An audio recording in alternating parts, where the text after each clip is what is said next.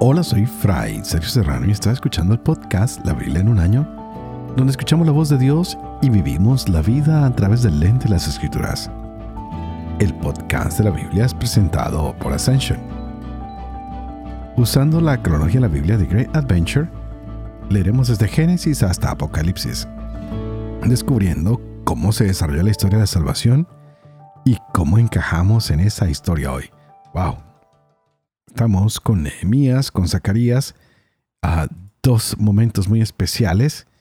Y estamos en, este momento en que Nehemías se ha enterado de que las cosas en Jerusalén definitivamente necesitan una mano, una ayuda, nada está bien. Él, mismo se entristece, el rey se ha dado cuenta de su tristeza. Y no es solo él está triste, sino toda la gente están desanimados Así que él le dice al rey, necesito ausentarme, necesito tomar unas vacaciones de mi trabajo e ir y asistir a mi pueblo. Y el rey le da este permiso.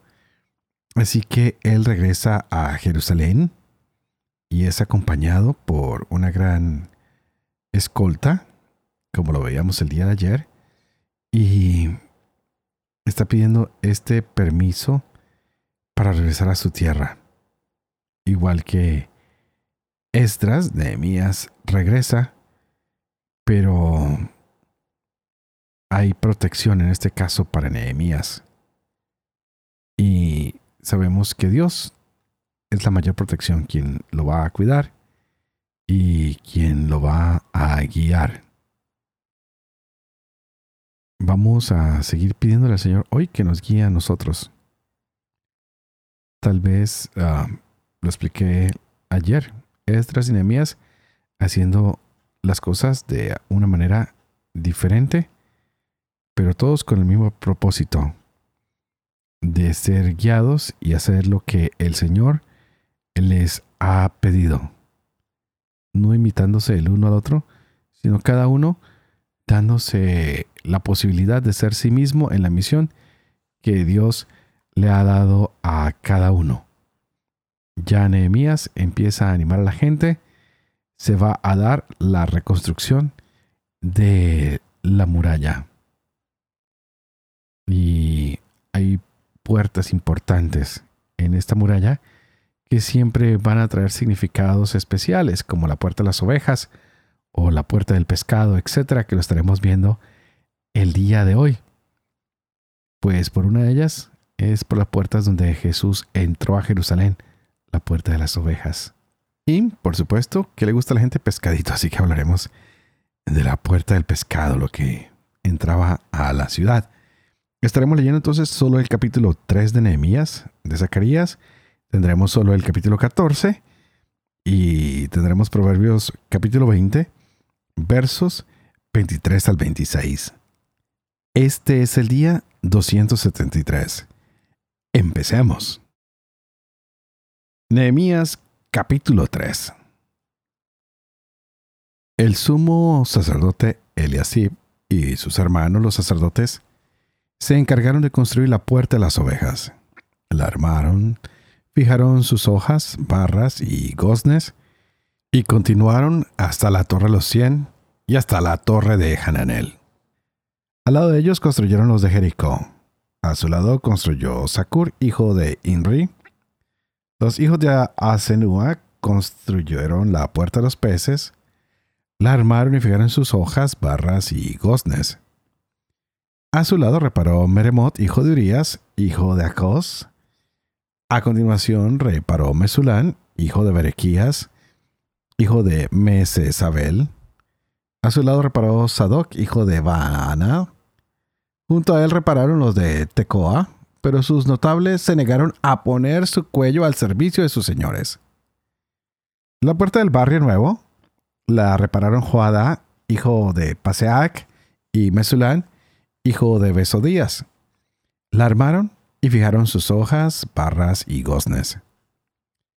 A continuación de esto repararon Melatías de Gabaón y Yadón de Meronot, así como los de Gabaón y de Mispa, a expensas del gobernador de Transeufratina. A su lado reparó Uziel, hijo de Jaraías, del gremio de los orfebres, y a continuación reparó Hananías, del gremio de los perfumistas. Estos reconstruyeron Jerusalén hasta el muro ancho. A continuación reparó Refayas, hijo de Hur, jefe de la mitad del distrito de Jerusalén. A continuación reparó Yedaías, hijo de Arumaf, delante de su casa. A continuación reparó Hatus, hijo de Asabnías. Melquías, hijos de Harín y Hasub, hijo de Pahat, Moab, repararon la parte siguiente hasta la torre de los hornos. A continuación de esto reparó con sus hijos Salún, hijo de Alojes, jefe de la mitad del distrito de Jerusalén. Repararon la puerta del valle, Anún y los habitantes de Sanoach. La construyeron, fijaron sus hojas, barras y goznes, e hicieron mil codos de muro hasta la puerta del muladar. La puerta del muladar la reparó Malquías, hijo de Recap, jefe del distrito de Bet Keren, con sus hijos. Fijó sus hojas, barras y goznes. La puerta de la fuente la reparó Salón, hijo de Coljosé, jefe del distrito de Mispa. La construyó, la cubrió y fijó sus hojas, barras y goznes. También restauró el muro de la alberca del canal, que está junto al huerto del rey, hasta las escaleras que bajan de la ciudad de David. Después de él, Nehemías, hijo de Astuk, jefe de la mitad del distrito de Betsur, reparó hasta enfrente de las tumbas de David, hasta la alberca artificial y hasta la casa de los valientes. A continuación, repararon los levitas. Rehún, hijo de Baní, a su lado reparó Hasabías, jefe de la mitad del distrito de Keilah en su distrito. A continuación repararon sus hermanos, Binui, hijo de Genadad, jefe de la mitad del distrito de Keilah. A continuación, Eser, hijo de Josué, jefe de Mispa, reparó otra sección frente a la subida del arsenal del ángulo. Después de él, Baruch, hijo de Sabai, reparó otro sector desde el ángulo hasta la puerta de la casa del sumo sacerdote Eliasib. Después de él, Meremot, hijo de Urias, hijo de Acos, reparó otro sector desde la puerta de la casa de Eliasib hasta el término de la misma. Después de él prosiguieron la reparación los sacerdotes que habitaban en la vega. Repararon a continuación Benjamín, y Hasub frente a sus casas. Después de ellos, Azarías, hijo de Maasías, hijo de Ananías, reparó junto a su casa. Después de él, Binui, hijo de Genadá, reparó otra sección desde la casa de Azarías hasta el ángulo y la esquina. A continuación, Palal, hijo de Usai, reparó enfrente del ángulo de la torre en saliente de la casa del rey la de arriba que da al patio de la cárcel. Después de él, Pedallas, hijo de Paros, reparó hasta la puerta de las aguas hacia oriente y hasta adelante de la torre en saliente. A continuación, los de Tecoa repararon otro sector frente a la torre grande en saliente hasta el muro de Lofel. Desde la puerta de los caballos repararon los sacerdotes cada uno frente a su casa. Después de ello reparó Sadoc, hijo de Imer, frente a su casa. Después de él reparó Semaías, hijo de Secanías, encargado de la puerta oriental. Después de él repararon otro sector, Hananías, hijo de Selemías, y Hanún sexto, hijo de Salaf. A continuación reparó Mesulán, hijo de Berequías, frente a su vivienda. Después de él, Malquías, del gremio de los orfebres, reparó hasta la casa de los donados y de los comerciantes, frente a la puerta de la inspección, hasta la cámara alta del ángulo. Y entre la cámara alta del ángulo y la puerta de las ovejas, repararon los orfebres y los comerciantes. Cuando Zambalat se enteró de que estábamos reconstruyendo la muralla, montó en cólera y se irritó mucho. Se burlaba de los judíos y decía delante de sus hermanos y de la gente principal de Samaria. ¿Qué pretenden hacer esos miserables judíos? ¿Es que quieren terminar en un día? ¿Van a dar vida a esas piedras sacadas de montones de escombros y calcinadas? Tobías el amonita, que estaba junto a él, dijo, Déjalos que construyan, que si un chacal se alza, abrirá brecha en su muralla de piedra. Escucha, Dios nuestro, por qué nos desprecian. Haz que su insulto caiga sobre su cabeza. Entrégalos al desprecio en un país de cautividad. No pases por alto su iniquidad, ni su pecado sea borrado en tu presencia, porque han insultado a los constructores. Construimos pues la muralla que quedó terminada hasta media altura. El pueblo había puesto su corazón en el trabajo. Zacarías capítulo 14 Ya llega el día de Yahvé en que serán repartidos tus despojos en medio de ti. Yo reuniré a todas las naciones para que ataquen Jerusalén. La ciudad será tomada, las casas saqueadas y las mujeres violadas. La mitad de la ciudad partirá al cautiverio, pero el resto del pueblo no será extirpado de la ciudad. Saldrá entonces Yahvé y combatirá contra esas naciones, como el día en que él combate, el día de la batalla. Aquel día se asentarán sus pies en el monte de los olivos, que está frente a Jerusalén, al oriente, y el monte de los olivos se hendirá por el medio de oriente a occidente, haciéndose un enorme valle. La mitad del monte se retirará al norte y la otra mitad al sur. Y huirán ustedes al valle de mis montes, porque el valle de los montes llegará hasta Yazón. Huirán como cuando el terremoto en tiempos de Osías, rey de Judá, y vendrá Yahvé mi Dios y todos los consagrados con él. Aquel día no habrá frío ni hielo. Será un día único, conocido solo de Yahvé no sucederá la noche al día, pues al atardecer seguirá habiendo luz. Aquel día manarán de Jerusalén aguas vivas, mitad hacia el mar oriental, mitad hacia el mar occidental. Manarán tanto en verano como en invierno, y Yahvé reinará en toda la tierra. Aquel día será único Yahvé y único su nombre. Toda esta tierra se transformará en llanura, desde va hasta Rimón, al sur de Jerusalén. Jerusalén seguirá encumbrada y habitada, desde la puerta de Benjamín hasta el emplazamiento de la antigua puerta, es decir, hasta la puerta de los ángulos y desde la torre de Hananel hasta los lagares del rey. Será habitada y no habrá más anatemas. Jerusalén será habitada sin sobresaltos. Y esta será la plaga con que castigará Yahvé a todos los pueblos que hayan luchado contra Jerusalén. Pudrirá su carne aún estando en pie. Sus ojos se pudrirán en sus cuencas y su lengua se pudrirá en su boca. Semejante será la plaga de los caballos, mulos, camellos y burros, y de todo el ganado que haya entonces en los campamentos. Una plaga terrible. Aquel día cundirá entre ellos un pánico sobrecogedor enviado por Yahvé. Si uno agarra la mano de su prójimo, éste levantará la mano contra él. También Judá combatirá en Jerusalén, y serán reunidas las riquezas de todas las naciones de alrededor, oro, plata y vestidos en gran cantidad.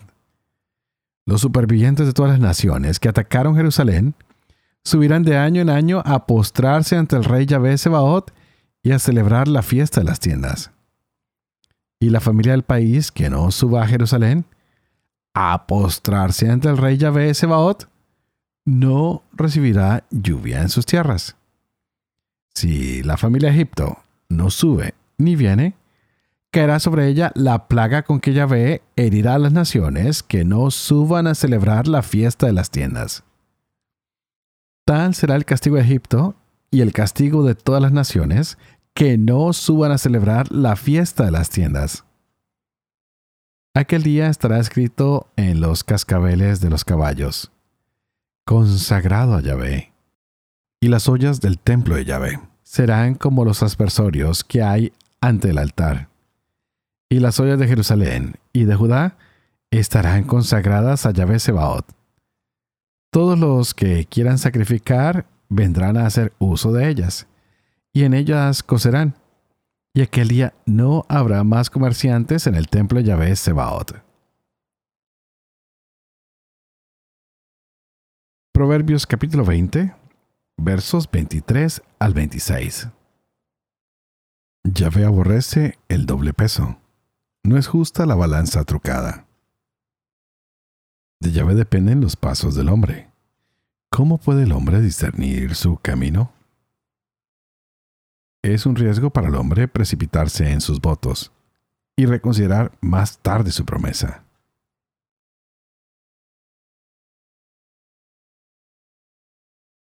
Padre de amor y misericordia, tú que haces elocuente la lengua de los niños, educa también la mía, infunde en mis labios la gracia de tu bendición, Padre, Hijo y Espíritu Santo. Y a ti te pido que me ayudes a orar para que el Señor cada día más abra nuestra mente, nuestro corazón, para que podamos seguirnos gozando de esta palabra tan hermosa que el Señor nos regala para estos días. Estamos en este tiempo maravilloso, la gente regresando, reconstruyendo, haciendo todo de nuevo. Y leíamos este capítulo muy interesante, 4 y 5, que nos mostraron desde el día de ayer cómo se han venido forjando nuevamente las paredes, los muros, como cada familia hace un tramo, como los sacerdotes, los levitas también lo van haciendo y nos mostraron las familias y cada uno de sus oficios. Y la respuesta de Nehemías a la oposición. Y siempre diciendo, hay que tener cuidado con los enemigos, hay que tener ciertas precauciones también se nos habla de la usura, que no está bien, que no la debemos tener y sacar adelante. Reedificar los muros de Jerusalén, la gran propuesta de Nehemías. ¿Tiene oposición? Claro, siempre. Que estamos tratando de hacer algo bueno, hay otros que sutilmente van destruyéndolo todo y que no quieren que las cosas se hagan y a veces hasta se burlan de la obra del Señor, de la obra que tú y yo estamos haciendo. Creen que poniéndonos en ridículo dejaremos de trabajar para el Señor. Algunos tal vez a veces se oponen muy abiertamente y son muy vocales y a veces hasta toman acciones. Pero nosotros tenemos que seguir construyendo siempre, así como lo hizo Nehemías que trabajó y no dejaba que nada se interpusiera ante la obra del Señor. Ellos solo trabajaban y por un momento del día se quitaban sus ropas para limpiarlas y para poder trabajar. Les tocaba con el palustre en una mano y con la espada en la otra. Bastante difícil, ¿ah? la vida de estos hombres que querían hacer la reconstrucción. Entonces, ¿qué debemos hacer ante aquellos que se oponen? Nosotros responder ingeniosamente. Pedirle al Señor que nos dé la capacidad de avanzar y de sacar adelante nuestros proyectos. Hay personas que han sido designadas para esta reedificación y cada una tenía una sección y un trabajo cada uno frente a su casa o en algún lugar, estas puertas de las que hablábamos que se han venido construyendo y la gente que no quiere ver el progreso siempre colocando zancadilla, colocando problema, haciendo lo imposible para que la obra del Señor no se dé. Pidamos, como en Edemías, que podamos hacer las cosas. Que a veces, aunque no podamos ni siquiera desprendernos de la ropa que llevamos puesta, no dejemos de hacer la voluntad del Señor de día y de noche. Que estemos siempre listos para responder a los ataques que a veces el enemigo quiere para que tú y yo no podamos progresar y avanzar en el camino del Señor. Surgirán tiempos de prueba, surgirán tiempos de dificultad, cuando estamos haciendo la obra del Señor, por supuesto, Y lo vemos hoy muy claramente. Habrá momentos en que Nehemías pierda el buen genio, la razón, la paciencia. Claro que sí. Y aunque estuvo a punto de interrumpir el trabajo que realizaba para el Señor, no se detuvo. Así que tú y yo pidámosle hoy al Señor, Señor, tal vez tenemos nuestros vestidos a un poco sucios del trabajo, pero más que estos vestidos, ponnos tu armadura para que podamos seguir adelante. Revístenos de tu misericordia y tu bondad para que podamos defender tu causa, la construcción de tu reino. Que podamos siempre resistir a las acechanzas del enemigo. Y en cada uno de sus ataques podamos tener la fuerza que solo viene de ti.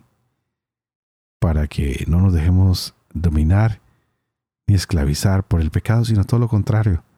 Que cada día seamos más libres para estar construyendo y no destruyendo. Para seguir estableciendo una relación contigo y no para estar lejos de ti.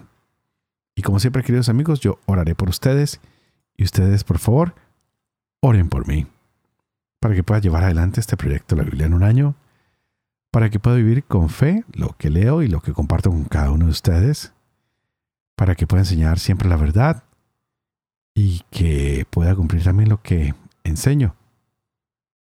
Que la misión de Dios Poderoso, que es Padre, Hijo Espíritu Santo, descienda sobre cada uno de ustedes y los acompañe siempre. Que Dios los bendiga.